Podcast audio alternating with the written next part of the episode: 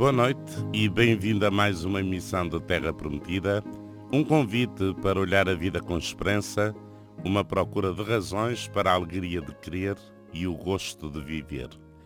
Eu sou o Padre Jorge Duarte, comigo está também o Paulo Teixeira.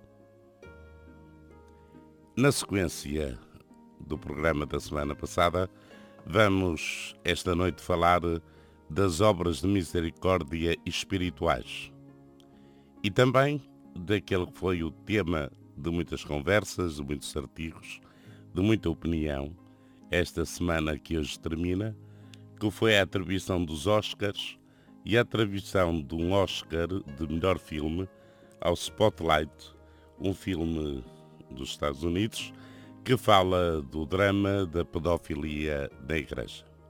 E estes dois assuntos para o diálogo desta noite como habitualmente com o cônego Rui Osório e com o padre Vítor Gonçalves. Então, boa noite aos dois. Muito boa noite. Vamos então começar pelas obras de misericórdia espirituais para completar a nossa conversa de há oito dias, em que falamos das obras de misericórdia corporais. E tal como eu fiz também há oito dias atrás, eu permitia-me, para uh, efeito de, do nosso diálogo, dividir as, as sete obras de misericórdia espirituais em três, em quatro grandes grupos. E o primeiro eu diria que elas pretendem responder à pobreza cultural. E daí as três primeiras, eh, dar bom conselho, ensinar os ignorantes e corrigir os que erram. Corongo Isório, qual a atualidade destas obras e eu agrupava estas três, dar bom conselho, ensinar os ignorantes, corrigir os que erram. É, no fundo, um programa de, na vertente educacional, na vertente também pedagógica, de passar uma mensagem e levar que os destinatários dessa mensagem procurem viver o mandamento novo da caridade que Cristo nos deixou como em, em testamento de uma forma não apenas teórica de quem sabe a doutrina toda, mas sobretudo uma, uma forma prática eh, e de uma prática que eh, dá, dá valor e, uh, à vida cristã que as pessoas levam e que podem traduzir neste campo da educação aconselhando as pessoas que bem precisam às vezes de quem as apoie e as compreenda, mesmo nos seus desvios, nos seus erros ou nos seus pecados, mas para dar-lhes bons conselhos, para se converterem, para retomar uma vida nova, ensinar os ignorantes, porque a ignorância seja no, no campo das ciências eh, humanas correntes, eh, seja no campo também da vida cristã, no aspecto doutrinal como no aspecto moral, a ignorância eh, eh, é, é um sinal de subdesenvolvimento educacional e cultural que prejudica as pessoas e, portanto, ensinar os ignorantes é eh, libertá-los para o, uma regras de conhecimento de, de, quem são, de onde vêm, para onde, para onde querem ir e quem é que, e, e que tipo de vida coerente e digna podem levar. E, finalmente, corrigir os que erram, porque errar é humano, como dizemos na tradição, e ninguém está imunizado contra estas possibilidades de, dos enganos, dos erros, dos desvios ou mesmo numa perspectiva moral dos pecados e por isso corrigir os que erram com uma, com uma correção fraterna, delicada, mas ao mesmo tempo certeira, para ajudar as pessoas, não humilhando-as, mas eh, para que elas descubram os seus erros e os emendem e arpiem caminhos mal andados para descobrir caminhos novos que as, que as tornem mais livres e mais verdadeiras, é uma verdadeira obra não só humanitária, mas, mas na perspectiva cristã, é uma verdadeira obra evangélica. O segundo grupo, eh, eu iria eh, pedir o comentário e a reflexão ao Padre Vítor, e eu diria, eh, Padre Vítor, que seria uma obras de misericórdia para combater a pobreza anímica e relacional, chamei-lhe assim. E é consolar os tristes, perdoar as injúrias, e suportar com paciência as fraquezas do nosso próximo. Uhum. Diria que este grupo de três eh, pretende exatamente isto, combater também a pobreza eh, anímica e relacional. Uhum. E, de facto, aquilo que quando começamos a, aprofundar cada uma destas obras de misericórdia é que elas, elas interligam-se muito. Eu estava agora a pensar na ligação da terceira com a quarta, na correção dos que erram. Muitas vezes acaba-se por eh, não não produzir o bom efeito porque a correção é um julgamento, é uma coisa é, dura, é, é, é, corrigir sem amor, quer dizer, e acaba por criar é tristeza e, portanto, está logo a pôr em causa a outra. Estas três, de facto, a tristeza é, é, descrita muitas vezes na Bíblia como, como uma coisa contrária à, à vida de, de, comunhão e de graça com Deus. Creio que na Idade Média até se falou da tristeza como o oitavo pecado capital. e este aspecto do consolo, eh, que de facto eh, tem a ver com o reconhecimento que na vida há momentos em que não estamos tão luminosos, tão uh, corajosos, em que as derrotas uh, não, não conseguimos ainda ver um, solução e, e, caminho, e este consolo é o tal ânimo de que falava. Elas, as três, têm muito a ver com o espírito conciliador ajudar a, a pessoa a, a reconciliar-se consigo própria, a reconciliar-se com os outros e, no fundo, também essa outra, sofrer com paciência as fraquezas do próximo, eh, tem a ver com a dimensão da aceitação. Eh, uma aceitação que não é passiva, mas, de facto, o reconhecer que as qualidades e defeitos, e aqui seria mais os defeitos de cada um de nós, são realidades que é preciso conhecer, é preciso aceitar e é preciso trabalhar com muito amor. E aí, essa dimensão suportar não é simplesmente como um peso, é ser suporte no sentido de, de, de um andaime que ajuda a crescer. E muito menos pode ser indiferença. Porque a indiferença aí depois é que não permite o crescimento do outro. E cá está a fraqueza do próximo liga-se com a correção, com a tal correção fraterna. E, portanto, eu penso que estas dimensões eh, interligadas da, das obras de interligadas. e principalmente destas, das espirituais. É verdade que nós eh, conhecemos melhor as outras, talvez porque elas são, e se calhar até pomos mais em prática, é de uma forma mais visível. Eu ia falar exatamente é. disso, ó Padre Vitor. Uh, eu julgo que é importante realçar estas sete obras espirituais de, de, da misericórdia, até porque nós, quando falamos de misericórdia, falamos fundamentalmente da parte corporal, dar de uhum. comer, dar de beber, vestir os nus, eh, o acompanhar no luto, etc. E eh, o perdão, o ser tolerante. Eh, com as fraquezas do nosso próximo, até porque nós também temos as nossas fraquezas, ser pacientes, eh, corrigir eh, com caridade quem erra, isto normalmente nós não ligamos muito às, à misericórdia. Para uhum. nós a misericórdia, a caridade é outra coisa, não é isto. E finalmente, a terminar, uma que eu diria que combate a pobreza espiritual, que é rezar a Deus por vivos e defuntos.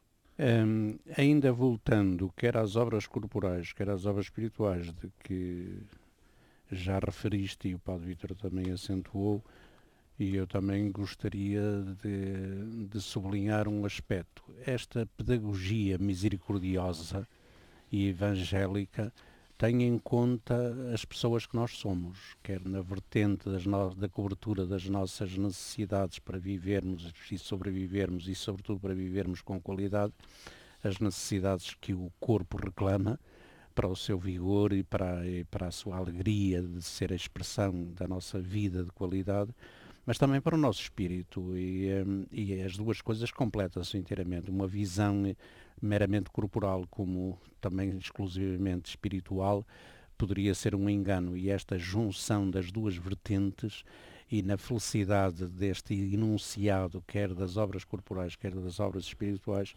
acho que tem grande valor pedagógico e apesar de ter de serem ser uma síntese catequética datada, ainda hoje com a evolução das ideias e dos comportamentos e com homens e mulheres que já têm outros objetivos e outras estratégias de vida, elas ainda são muito atuais. Inclusive esta última, que completa o leque das sete obras espirituais que, que estivemos a falar, que é rezar a Deus por vivos e defuntos.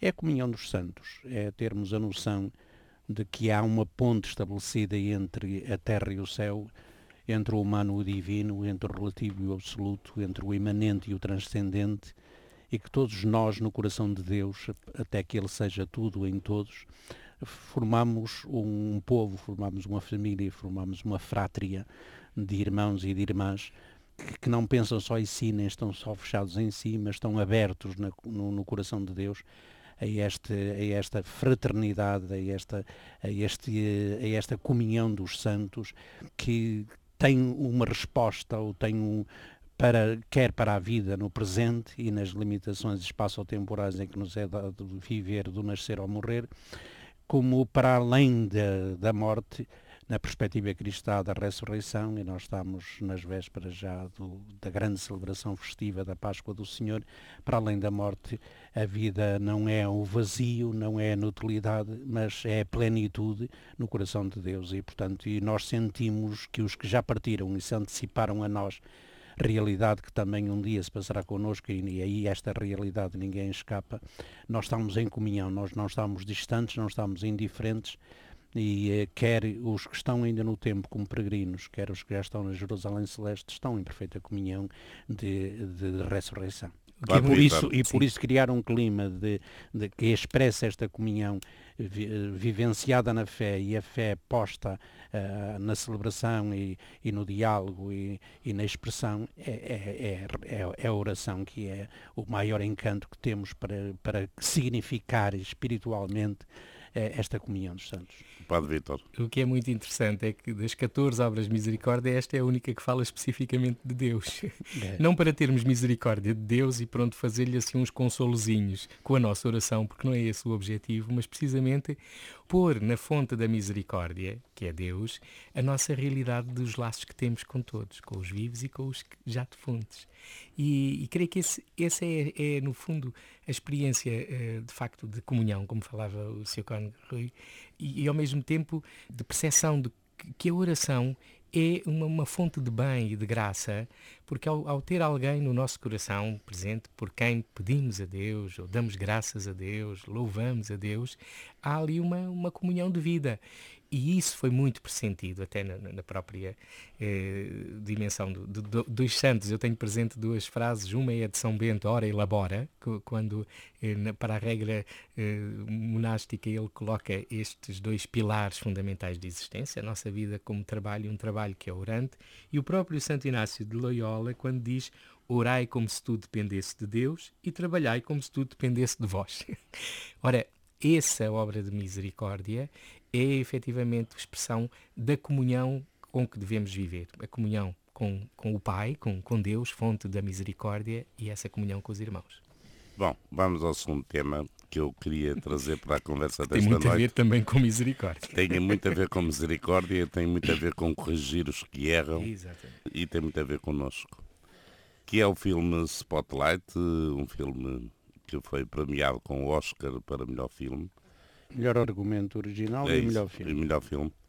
Um filme que hum, retrata uma investigação de uma equipa de jornalistas e que traz, por isso ele se chama Spotlight, para os holofotes eh, da opinião pública e de todo o mundo, o drama, o crime, nem sei como chamar, da, dos abusos sexuais concretamente numa diocese dos Estados Unidos, eh, Boston, mas que depois eh, foram descobertos também em números assustadores, não só nesta diocese, mas em muitas outras dioceses e em muitos outros países.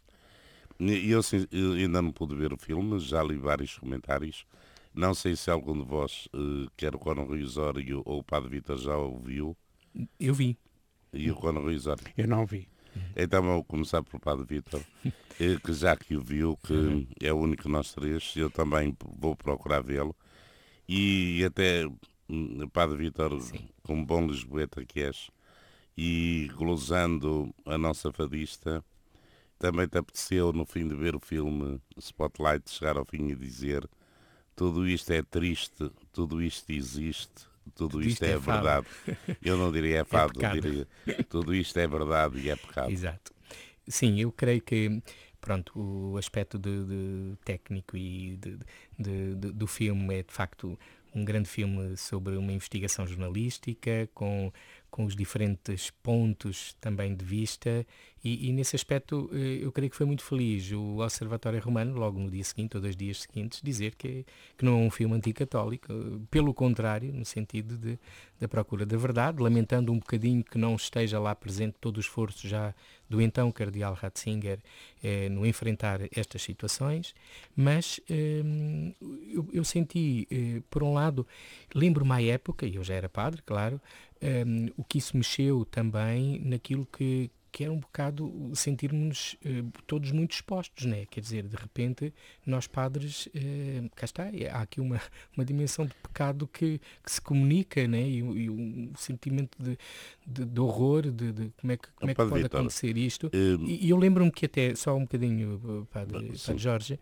houve, houve ali um momento em que eu, eu passei a ter algum cuidado no que era atender uh, pessoas e atender jovens e, e tudo em, em, espaço muito, muito fechado, ou de portas fechadas. Ou, houve ali um, um, um bocado de, de, olha, de sentir em comunhão com este drama, de, quer de quem sofre, quer de quem praticou estas coisas pronto, horrorosas.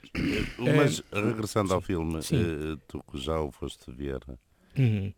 para além da dor, do, do, do provavelmente e, do respeito, não sentiste vergonha? Senti.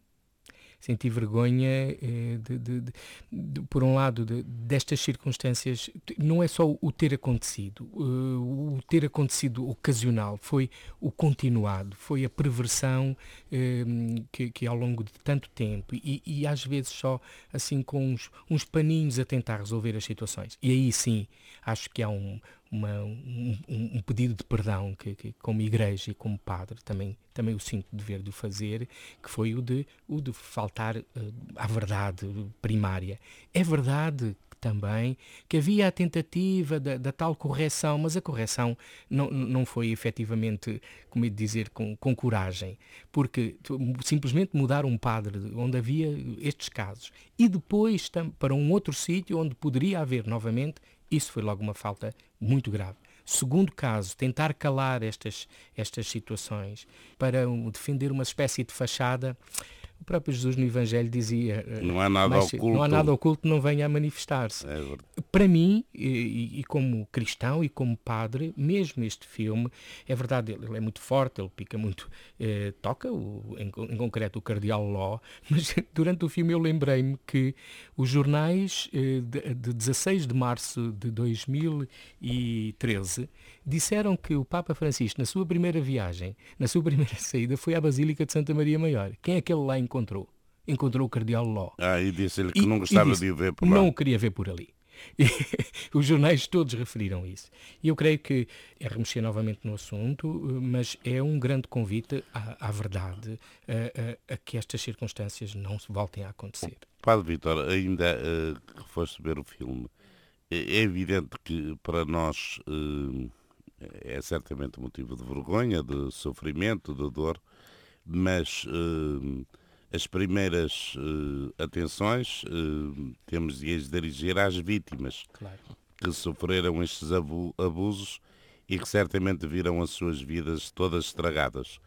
Eu penso que a equipa que realizou este filme também quis dar voz às vítimas. É muito violento uh, o testemunho ou a forma como as vítimas uh, destes abusos, destes criminosos, uh, aparecem no filme. Eu penso que até nisso o filme procura não expor demasiado. Percebemos a gravidade de, dos casos, percebemos o, o trauma terrível de, de, alguns, um pouquinho, mas acima de tudo eu acho que o, o filme tem, tem esse, essa delicadeza, parece-me, que expondo a verdade de, de, de, um drama e de, uma, de um, de, um horror praticado a, a, seres eh, frágeis, portanto, a crianças, e, e, é importante muito não misturar aqui a pedofilia e a homossexualidade, que, que, não, não é algo que está, que está, está ligado, um, mas uh, nós, nós uh, eu acho que o filme acaba por mais nos fazer imaginar do que propriamente descrever esse, esses dramas. Percebemos-lo na, na, na, dor e, e, na, e, na, necessidade de falar, porque de repente, eh, de facto, os, as pessoas quando, quando viram que se podia falar sobre isso, vieram, pronto, foi como se soltasse uma torrente que estava amordaçada, uma, uma voz que estava amordaçada. E esse, e esse sentido. Um outro aspecto que eu gostava de dizer é os próprios jornalistas e a questão de uh, o seu problema de consciência, de, de da sua fé, de, de, perceberem que isto é importante denunciar, é importante tentar resolver, mas no fundo isto não abala a minha fé porque uma coisa é a fragilidade humana, outra coisa é. Porque o que é importante denunciar é que isto é contrário ao que Jesus pediu.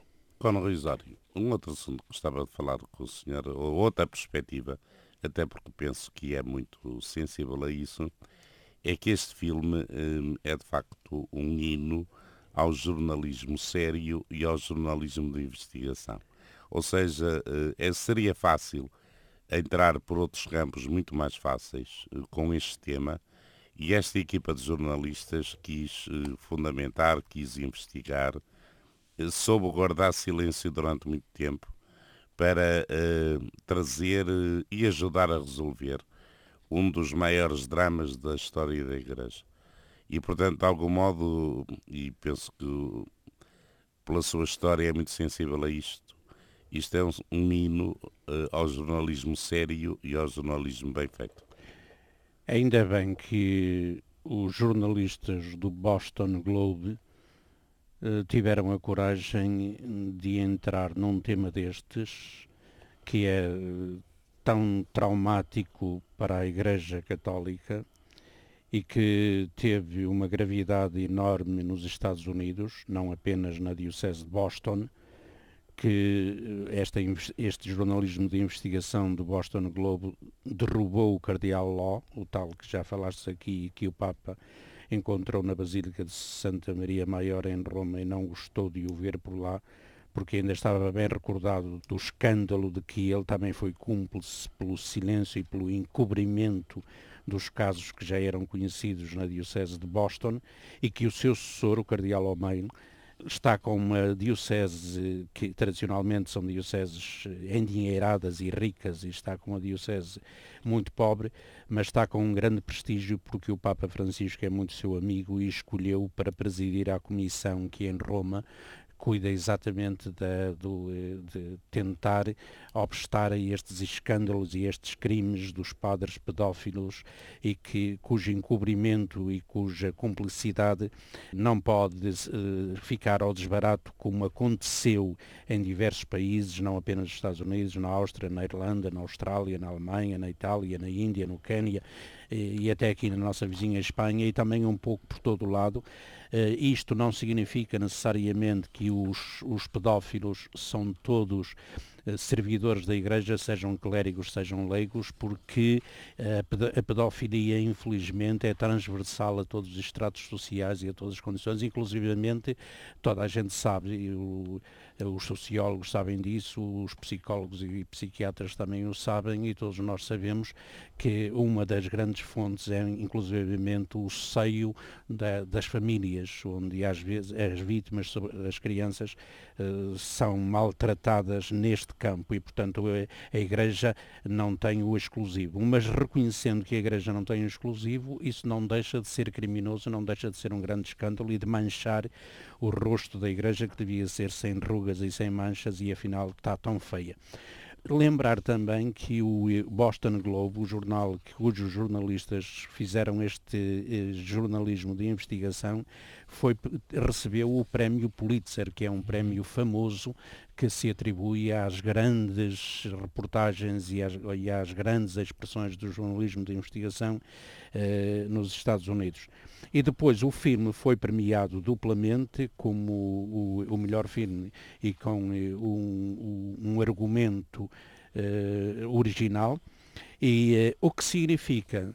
Que para a Igreja isto é de louvar, ainda bem que aconteceu, quer no campo da imprensa, quer no campo do cinema, meios clássicos de comunicação social, porque a Igreja ainda mantém, apesar de ter evoluído também e apesar de estar muito mais aberta, porque há esta cultura da comunicação para um processo de evangelização, a verdade é que há na Igreja um lastro de suspeita que daqui, dos meios clássicos da galáxia de Gutenberg, imprensa, rádio e televisão, nunca vim coisa de jeito. Ora, este jornal e este filme provou exatamente a excelência e a qualidade de um jornalismo de investigação o que significa que ainda bem que houve esta coragem, porque isto ajudou de uma forma clara a que a Igreja não tente eh, ter a tentação, e, e sobretudo praticá-la e pô-la, em, pô em, em, em, campo, a tentação de encobrir aquilo que só eh, a verdade nos liberta.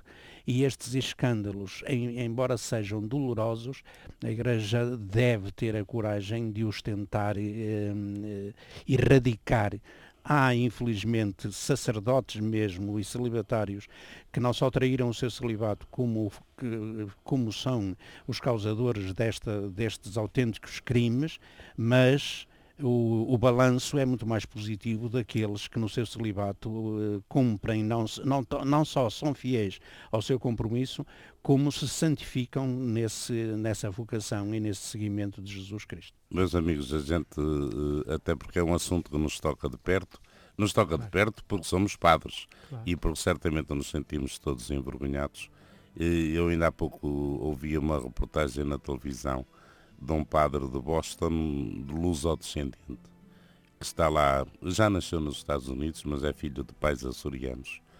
E dizia ele que houve dois ou três anos, e lá nos Estados Unidos é muito hábito andar com cabeção, com a forma eh, vestido identificado como padre. Ele dizia que houve durante dois ou três anos que quando saía da casa ou da, da igreja que retirava, retirava a roupa para na rua não aparecer identificado como padre porque tinha vergonha de como o padre andar na rua. Eu imagino também quantos colegas nossos nos Estados Unidos sofreram e sobretudo o que é que o Papa Bento XVI deve ter sofrido. E agora começamos a compreender melhor porque é que ele pediu a resignação. Eh, o nosso tempo esgotou-se, eh, Padre Vítor, Cono Rui Osório. Eh, estes assuntos dariam ainda para falar muito mais tempo, mas não temos tempo porque a meia-noite está a chegar. É, e, e neste domingo da alegria que é este, é importante eh, de facto percebermos esse abraço do pai que tem a ver com a verdade da vida dos filhos. E com esta palavra de esperança terminamos o programa desta noite com o Rui Osório e o Padre Vítor. Boa noite. Muito boa noite. Muito boa noite. E também boa noite para nossos ouvintes. Eh, regressaremos 2 a 8 a esta mesma hora e até lá, em meu nome, Padre Jorge Duarte, em nome do Paulo Teixeira, do Cono Rui Osório e do Padre Vítor Gonçalves, os votos de boa noite, bom domingo, boa semana.